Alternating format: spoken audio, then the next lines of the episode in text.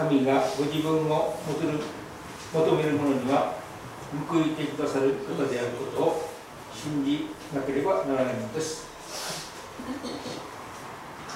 それでは、賛美歌の313番を賛美したいと思います。元気な方はお立ちくださいますようにお願いいたします。賛美歌313番です。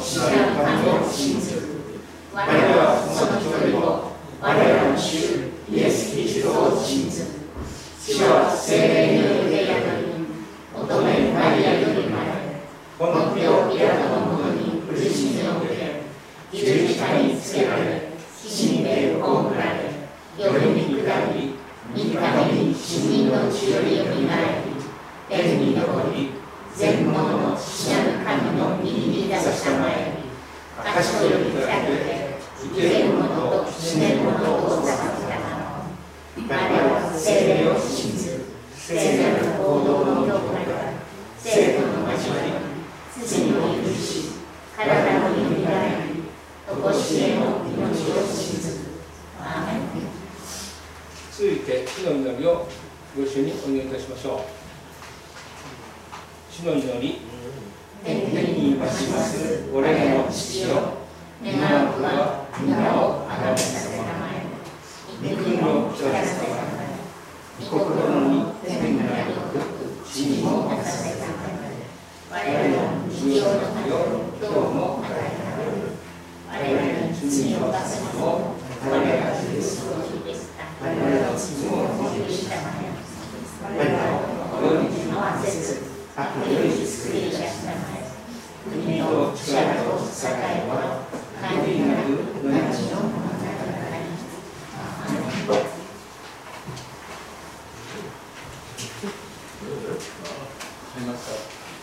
それでは司会者が、えー、代表してお願いいたします、えー、皆さんも心に合わせていただければ幸いです。天の地なる神様今朝もこうして愛するこの方々をこの会場にお送りくださいまして本当にありがとうございます。新型コロナウイルスが非常に感染者が増えておりますけれどもそれぞれが十分に気をつけることができますように導いてください。今日もあなたのことを野町牧師が語ってくださいますけれどもしっかりと受け止めることができますようにしてください。先人の信仰を学びますけれどもしっかりと受け止めることができますように。それぞれ難しいところもありますけれども神様の御言葉は聖書全体から語られております。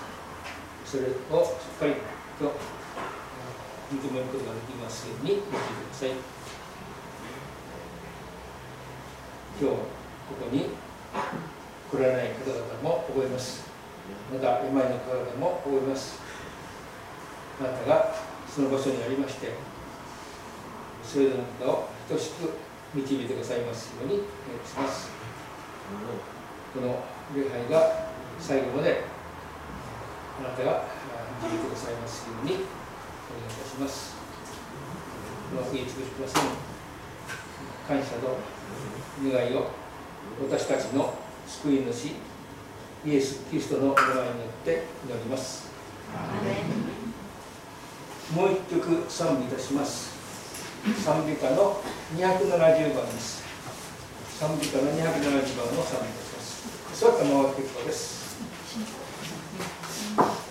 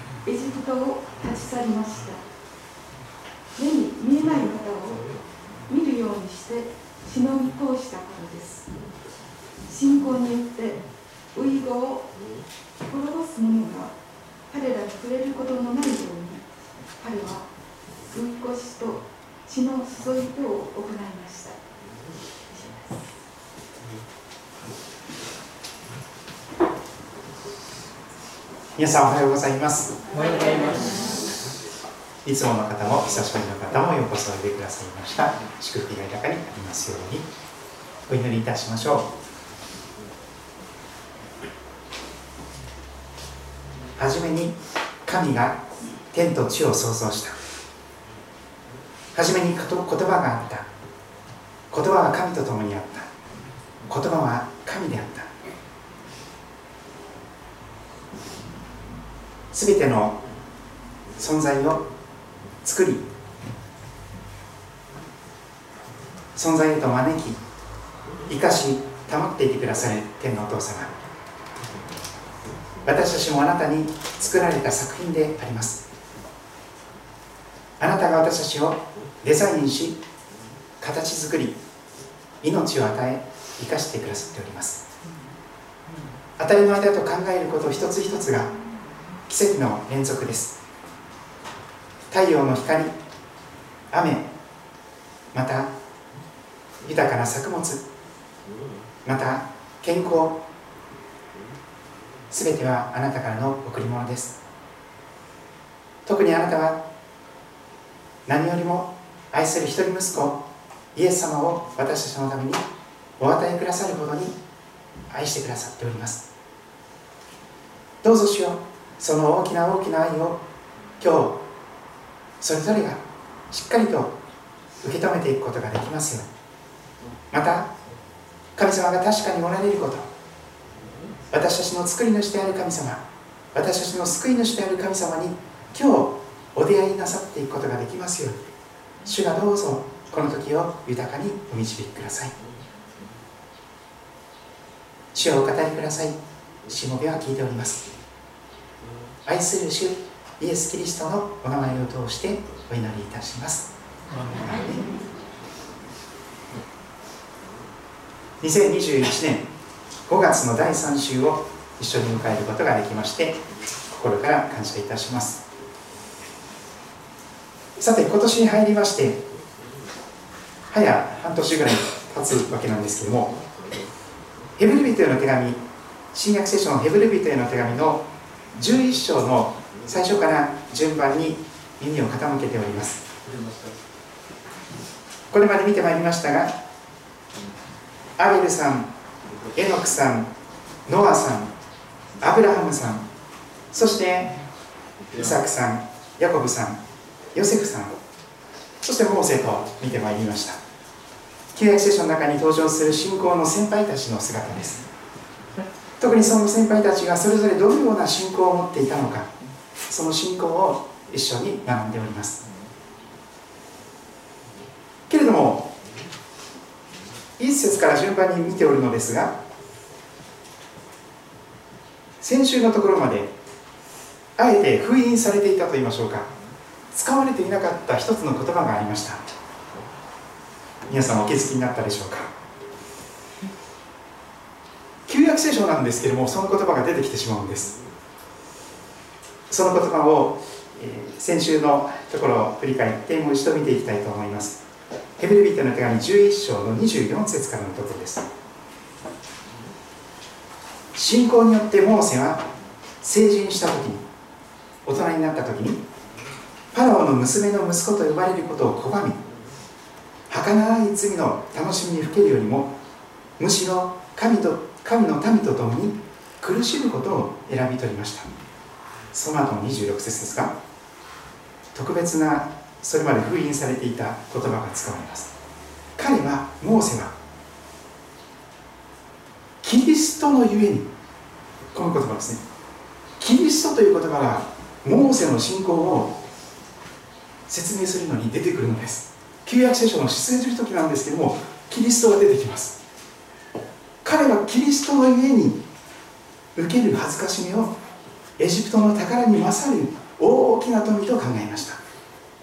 それは与えられる報いから目を離さなかったからでしたと先週見たところであります。モーセの信仰を紹介する際に彼モーセはキリストの家に受ける恥ずかしめをエジプトの宝に勝る大きな富と考えましたとはっきり書かれております。聖書でキリストといえばもちろんイエス・キリストのことであります。そして実はイエス様という方は旧約聖書の中にもすでにいらっしゃる方なのであります。目に見えない形で直接は出てこないかもしれません。でも確かにそこに信仰者の一つ一人の信仰者と共におられる。クリスマスに人となられる前からおられるイエス・キリストの姿を垣間見ることができます。まさに見えない方を信仰を通して旧約聖書を見るならばそこにイエス様がいらっしゃるということにその結論に至ります。イエス様のゆえに受ける恥ずかしめキリストのゆえに受ける恥ずかしめをエジプトの宝に勝る大きな富と考えたそのようにモーセの信仰が紹介されておりました。前回見たところですがモーセが目を離さなかった与えられる報い。それはエジプトの宝と呼ばれるファラオの子供としての特権ではありませんでした。儚い罪の楽しみこの世の快楽にふけることではありませんでした。この世でおいしいお酒を飲んだりこの世でおいしいものを食べたりこの世で好きなものを手に入れて遊びほうけることではありませんでした。モーセが目を離さなかった与えられる報いとは神の子供となる特権ではなかったでしょうか。アブラハムの神イーサクの神ヤコブの神イスラエルの神様ヘブル人の神様そしてその方は主と呼ばれます。天地万物を創造された神様。それは新約聖書的に言えばイエス様の父なる神様でありますがそのような神様の子供となる特権。それをモーセはしっかりと見ていたのではないかと思います。天地万物を作られた神様のことを私のお父さんと呼べる特権でございます。天のお父様のものを全て受け取ることができる。一緒に持つことができる。そのような特権でもあります。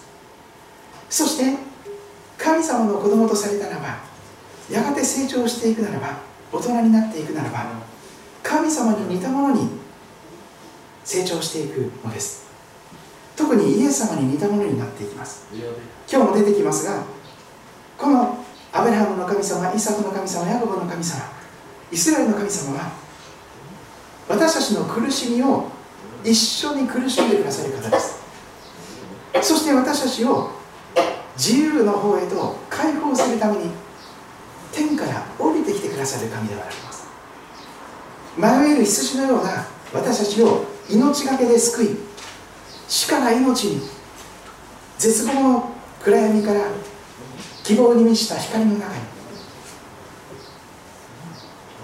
不毛の力死の影での力約束の地へと日の当たる場所へと私たちを導いてくださるそのような大牧者羊の大牧者。そのイエス様のお姿に似たものに変えられていく特権でもあるかと思います。今日モーセさんの信仰のその2なんですけども題としては見えない方を見ているようにという題をつけました。ヘブル人の手紙11章27節28節を今日読んでいただきましたがもう一度耳を傾けていきたいと思います。新海約聖書と新海約2017でもう一度同じ箇所を朗読いたします。ヘブル11章27節28節。まず新海約信仰によって彼これモーセのことですね。信仰によって彼は王の怒りを恐れないでエジプトを立ち去りました。目に見えない方を見るようにして忍び通したからです。信仰によって遺語を滅ぼす者が彼らに触れることのないように彼は杉越と血の注ぎを注ぎと行いました。新科学2017は少し変わりました。ほとんど同じです。信仰によって彼は王の憤りを恐れることなくエジプトを立ち去りました。目に見えない方を見ているようにして忍び通したのです。信仰によって彼は長子を滅ぼす者が自分たちに触れることがないように杉越の食事をし血を振りかけました。特に注目したいのはこの目に見えない方を見えない方を見ているように見るようにして歩んだ。この言葉です。そこにこのモーセの信仰が現れているように思いますが見えない方を見ているようにそんなふうに神様と共に歩むモーセの信仰このモーセさんの信仰を語る上で絶対に外すことのできない聖書箇所があるかと思います。それは出世エジプト記の3章です。聖書をお持ちの方は出世エジプト記創世記出世エジプト記2番目の書物ですが出世エジプトの3章をお開きくださいと思います。そこにはモーセの信仰の原点が記録されております。モーセさんの神体験モーセさんの信仰体験。モーセさんが初めて神様と出会った。あ本当に神様っていらっしゃるんだという体験をした。その出来事が起こった。ある日のことであります。当時モーセはエジプト人の一人を撃ち殺したのでエジプトから逃れてミディアンという地に逃れておりました。そこでは一人のエジプト人というふうに紹介されておりましたが霊のいるお父さんのもとで素敵な娘さんのツィポラさんという方をお嫁さんとしていただいてゲルショム君という息子も与えられてそして家庭を営んでいたそんな羊飼いとしての旅が行われていた時であります。しばらくの間モーセはこのミディアンの地で暮らしていたのであります。ところが時に経った時主聖エジプト記3章の一節で書かれているような日が訪れました。モーセはミディアンの妻子シュート・イテラの羊を飼っていた。もうすでに訓練として羊飼いをしておりました。やがて人々を迷える羊のような人々を養い導くためのその羊飼いの実践教育を受けていたようであります。めーとかっていう羊をですね飼っていたわけです。そして草のあるところに行ったり水のあるところに連れて行ったりまた、えー、いろんな形で移動していくその羊を飼っていました。そういう彼は普段なかなか行かないところまで立ち入ってしまいます。私たちも日常生活の中で普段は全然行かないけれどもその時に限ってもうちょっと先に行ってしまうということがありますかね。通い慣れた道ではなくて全く新しい場所に冒険のような形で足を踏み入れている。そこには全く新しい世界が待っておりました。彼はその群れを荒野の奥まで導いたのです。普段行かない山の奥まで入っていくことになりました。おそらくそこには豊かな草や水があったということでしょう。そして神様の山ホレブにやってきたと記されております。山登りが好きな方いらっしゃいますかね。山に行くとすごくいろんな意味でリフレッシュできることはもちろんですが祈りに専念することができてすごく良い場所であります。すると主の使いが2節。すると主の使いが現れます。不思議な形で実物教育として目に見えない神様がそこにいるんだということを見せてくれるような実物教育の昇格教材が現れます。それが芝の茂みのただ中の燃える炎でありました。小さな木ですね。小さな木。その木が燃えていたのです。ところが燃えても燃えても燃え尽きないんです。ずっと火が燃え続けている。まるでガスコンロのように炎がずっと燃え続けている。木が燃えているはずなのに燃え尽きない。そういう不思議な光景がそこにあったのです。モーセは興味津々になりました。3節近寄ってみよう。この大いなる光景を見よう。どうしてなぜ芝が燃え尽きないのか。よしもっと近寄ってみ見てみよう。どうしてだろうか。そのようにモーセはその燃える芝に近づいていたのです。4節主は天地万物を作られた神様はモーセが横切って見に来るのをご覧になっておりました。そこに神様がいらっしゃったんです。そして神様は芝の茂みの中から燃える炎の中からモーセモーセと呼びかけられます。モーセも2回名前で呼びかけられた人物の一人です。サムエル君もそうですよね。サムエルサムエル。マルタマルタ。モーセモーセ。自分の名前が呼ばれたのです。モーセモーセ。モーセははいここにおりますと答えます。そうしますと神様は仰せられるのです。5節。ここに近づいてはならない。あなたの履物のサンダルを履物を脱ぎなさい。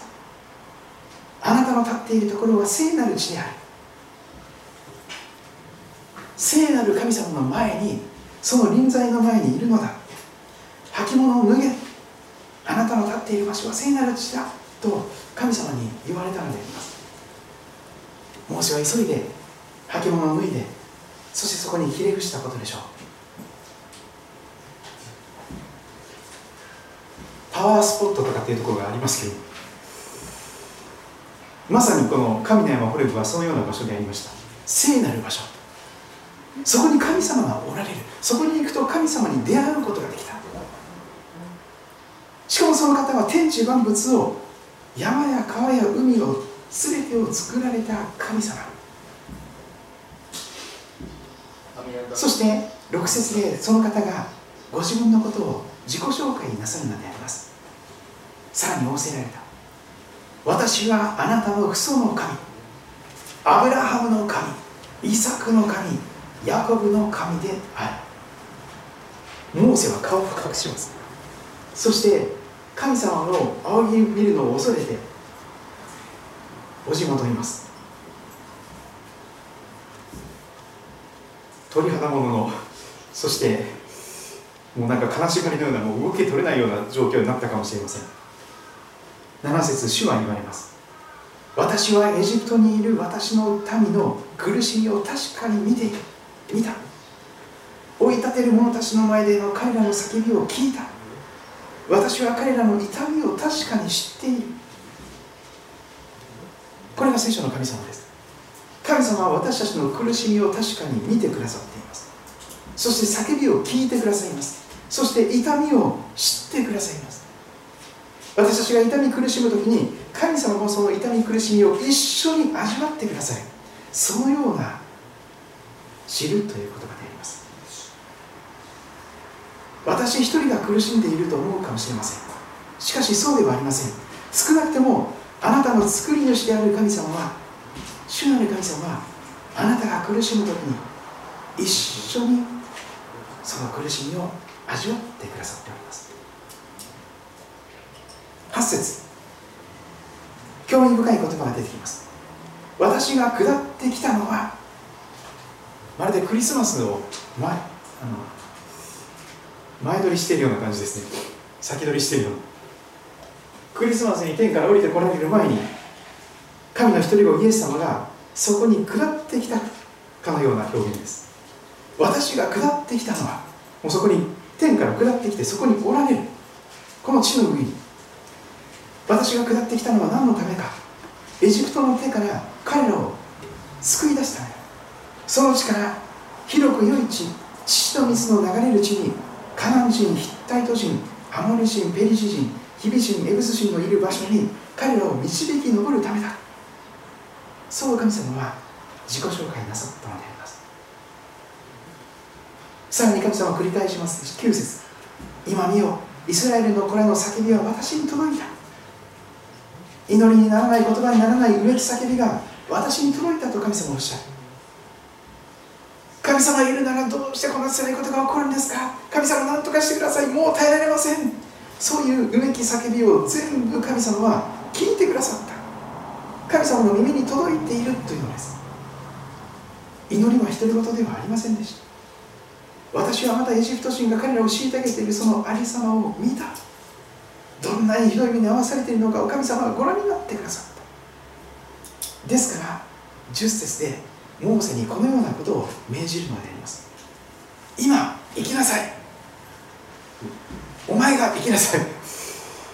私はあなたをファラオのもとに使わします。エジプトの王様ファラオのもとにお前を使わす。私の民イスラエルの子らをエジプトから導き出しなさい。そのようにモーセはいきなり命じられてしまったのであります。モーセはこう言わざるを得ません。11節。モーセは神様に申し上げます。私は一体何者ですか？私は一体何者なのでしょうか？ファラオのもとに行ってイスラエルの子らをエジプトから導き出さなければならないとは。私はそんな器じゃありません。恐れ多いことです。私はそんなことをできるような器ではございません。しかし神様はおっしゃる12節。私があなたと共にいる。まさにインマネールの神様ですね。私があなたと共にいるじゃないか。恐れる必要はない。と神様はおっしゃるんです。これがあなたのための印だ。これから先いつでもどこでもどんな時でも私があなたと共にいるんだ。この私があなたを使わす。あなたがこの民をエジプトから導き出す時。あなた方はこの山で神に仕えなければ。ならないさらにモーセはいろいろと尋ねます。13節。今私がイスラエルの子らのところに行ってあなた方の父祖の神様があなた方のもとに私を使わされたと言えば彼らはその名は何かと私に聞くでしょう。私は彼らに何と答えばよいのでしょうか。そうしますと14節で神様はモーセにご自分の名前を解き明かしてくださいました。14節特別な言葉です。あのエホバの証人のおっしゃるエホバというふうにも表現できるその神様のお名前が紹介されていきます。神はモーセに言われた。仰せられた私は私はあるというものである。不思議な表現ですけどもあの英語で言うならば YHWH というですね子音だけの表現です。聖なる4文字と言われます。神様のお名前。それが私はあるというその言葉なんです。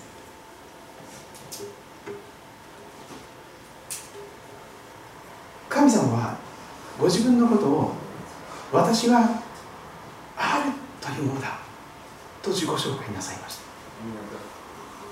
それを単に静かに存在しているということでなくてなろうとするものに何でもなれる。そのような全知全能の神なのだ全てのものに私はなることができる。そういう全てのものに私はなることができる。私は何々である。私は全てである。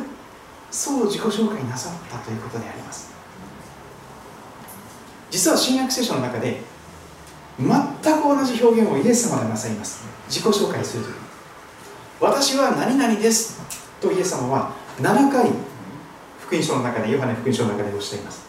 英語をエイミーという言葉ですが私は何々だ。私はある。そういう表現です。あのビリー・グラハム先生がですねよくスタジアムでメッセージをされる時にイエス様は7回私は何々ですとおっしゃいました。聖書はこう語ります。と言ってですねこの話をされました。まず一つ目に私は命のパンですとイエス様はおっしゃった。私は命のパン。さらに私は世の光だとおっしゃる。あるいは私は門ですとおっしゃる。あるいは私は良い牧者ですとおっしゃる。私はよみがえりです。命ですともおっしゃる。私は道であり真理であり命ですともおっしゃる。私は誠のブドウの木です。そんな風にも自己紹介なさい。私はあなた方の必要に応える形でどんなものにもなれるというイエス様の自己紹介なのでありました。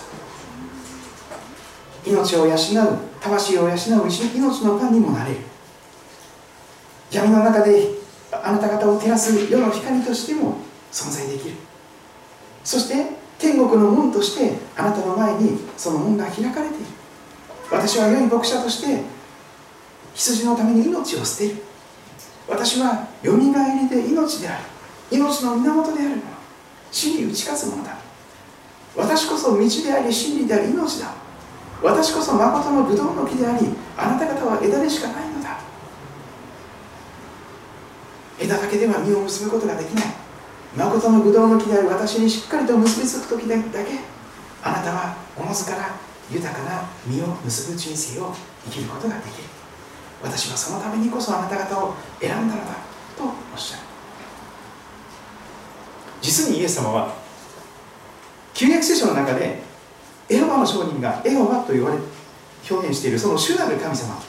YHWH のその神様のお名前のことは私のことなんだよと新約聖書ではっきりイエス様は自己紹介なさったのであります私こそあなたに必要な答えで何にでもなれる神だよ。私はあるんだ。私はあるというものなんだ。実にイエス様こそ主と呼ばれる方聖なる4文字で表現できるお名前を持つ方であります。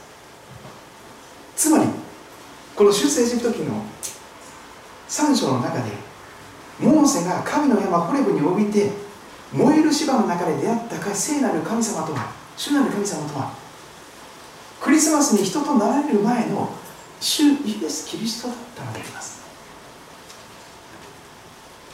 そこにまだ肉体を持たれていない霊的な形で目に見えないでも見えないけれどもそこに確かにおられて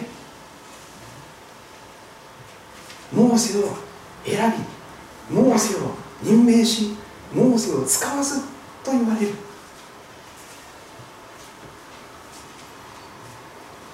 しかしこの後もモーセはいろいろとですね言い訳をしていきます。私は言葉の人ではありません。喋るの苦手なんです。と言い訳します。そうすると神様は誰が人に口をつけたのか。私ではないか。今行け。私が語るべき言葉を語るから。もう最後にモーセは逃げまくりまして4章13節ではこんなことを言います。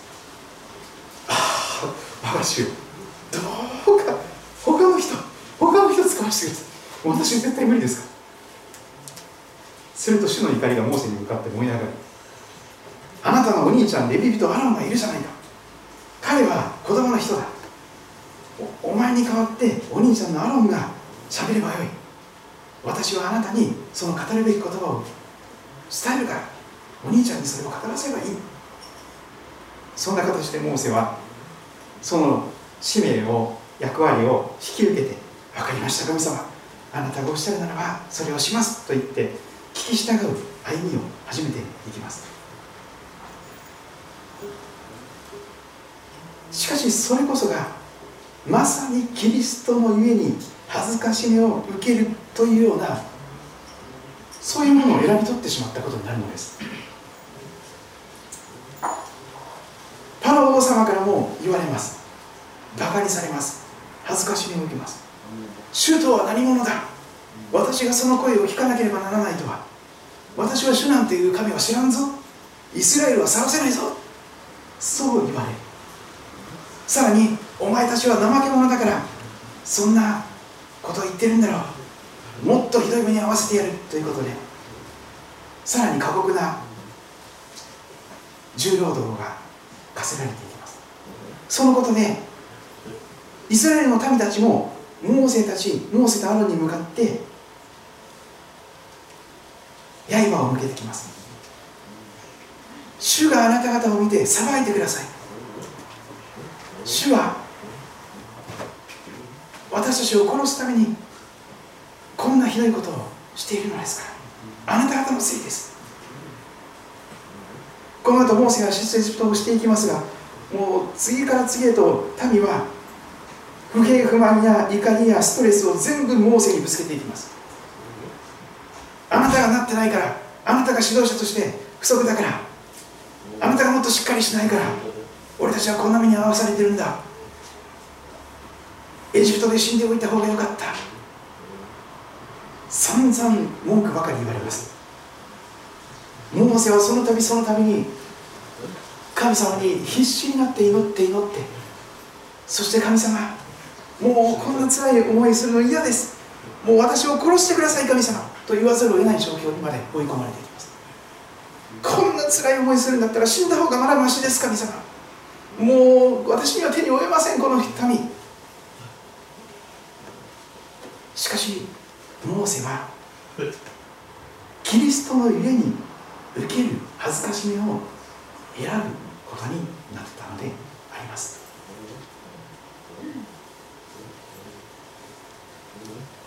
出エジプト記の7章以降にエジプトにおいて行われたさまざまな不思議な奇跡が記録されております。全部を見ることができませんが杖が蛇になったりナイルの水が血に染まったりカエルが大量に群れとなって押し寄せたりブヨがたくさん群れてきたりアブが襲いかかってきたり非常に重い疫病に侵されたり海の出る腫れ物の中で苦しんだり大きな氷が降ってきたり稲子の大群が押し寄せ3日間暗闇の中に置かれたり散々な苦しみをエジプトは体験していくことになります。全て神のなさったことであります。モーセを通して。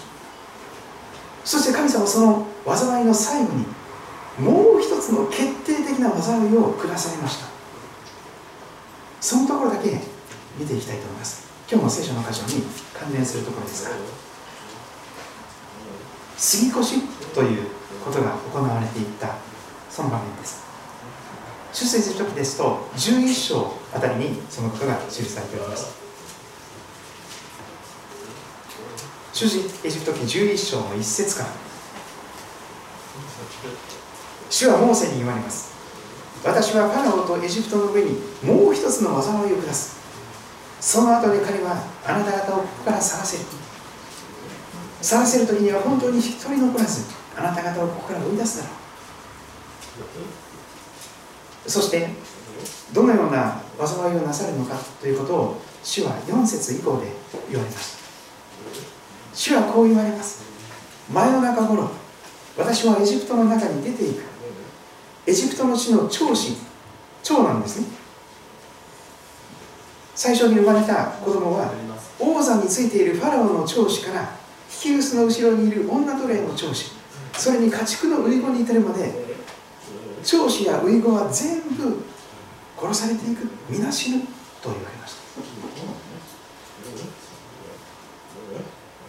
大切な長子が遺言が全て殺されていくというもう一つの災いでありました。しかしイスラエルには神様は杉越の子羊をほぐってそしてその血を印として塗るようにと言われていきます。12章出世書記の12章の5節あたりから少し読みます。あなた方の羊は傷のない一切のオスでなければならない。それを子羊かヤギの内から取らなければならない。あなた方はこの月の14日までそれをよく見守る。そしてイスラエルの回収の全集会全体は夕暮れにそれを誇りその血を取り羊を食べる家々の2本の門柱と鴨居に塗らなければならない。杉越の生贄と言われますがその家の入り口のところの門柱柱とその鴨居にその杉越の生贄の羊の血を塗りつける。血の注ぎかけを行う。それが杉越と血の注ぎであります。神様が裁くためにそこをエジプトを生き巡られる時に鴨居と2本の門柱にある血を見たらその家をその扉を過ぎ越してくださるというのでありました。ですから過ぎ越しと言われます。神様の裁きが過ぎ越されていく。その血を塗った家は子供が遺語が守られていく。そういう奇跡を神様は最後になさったのであります。鴨居と門中に杉越の羊の血が塗られた家の中の子供たちはみんな助かりました。でもエジプト中の家から泣き叫びが起こりました。死者のいない家がなかったからです。そしてついに頑丈な強情なパンはお前たちは出ていけと最後に出ていくことを命じていく。そういう場面になっています実は新約聖書の中でこの杉越の祭りというのはイエス様が十字架に向かって殺されていくその祭りであります。そして杉越の生贄とは十字架の上で裂かれていくイエス様のお体そのもの命そのものであります。誰でもイエス様が私の罪のために十字架で血を流してくださった。それは私の罪のためだったんだ。と信じるならば神様の怒りが過ぎ越されていく。最後の審判の時にもその神様の怒りが過ぎ越されていく。イエス様の十字架が私の罪のためであった。イエス様の流された血を私は信じます。そのものは裁きに遭うことがなく死から命に移っていると聖書は語ります。吸い越しの生贄は骨が砕かれることがないとも言われていました。イエス様もそうです。普通十字架にかけられたものは致命傷にはなりませんからこの膝の下の骨を折られてですねそして死んでいくということで骨を折っていく作業がなされます。しかしイエス様はそれをする前にすでに生き絶えて死なれておられましたので骨を折られることはありませんでした。まさに吸い越しの生贄としてイエス様はご自身を捧げられて完全な生贄となってくださった。神の怒りや裁きを過ぎ越すことができるその血を流してくださったのであります。結論を最後に申し上げていきます。信仰によってモーセは見えない方を見ているように神様と一緒に歩みました。モーセが神の山ホレブで燃える芝の中で出会った主なる神様。それは人となられる前のイエス様であられました。実にモーセが信仰によって見ていた見えない方とは旧約聖書の中にもおられる。受肉をなさる前の肉体を持たれる前のイエス様であられました。その方はまさに私たちの苦しみを一緒に苦しんでくださる方。私たちを奴隷のような状態から自由へと解放するために天から降りてこられる方。迷える羊のような私たちを命がけで愛し救い約束の地へと導く良い牧者。そのようなイエス様と一緒に歩み始めるならば本当に幸いな人生が保証されております。それぞれご自分の言葉で祈る時を持っていただけたらと思いますが声に出せる方は声に出してあるいは心の中だけでも結構です。ぜひ、えー、ご自分の本音で、えー、飾らない言葉で神様に対して祈りを捧げていただけましたら感謝でありますしばらくの時祈りいたしましょ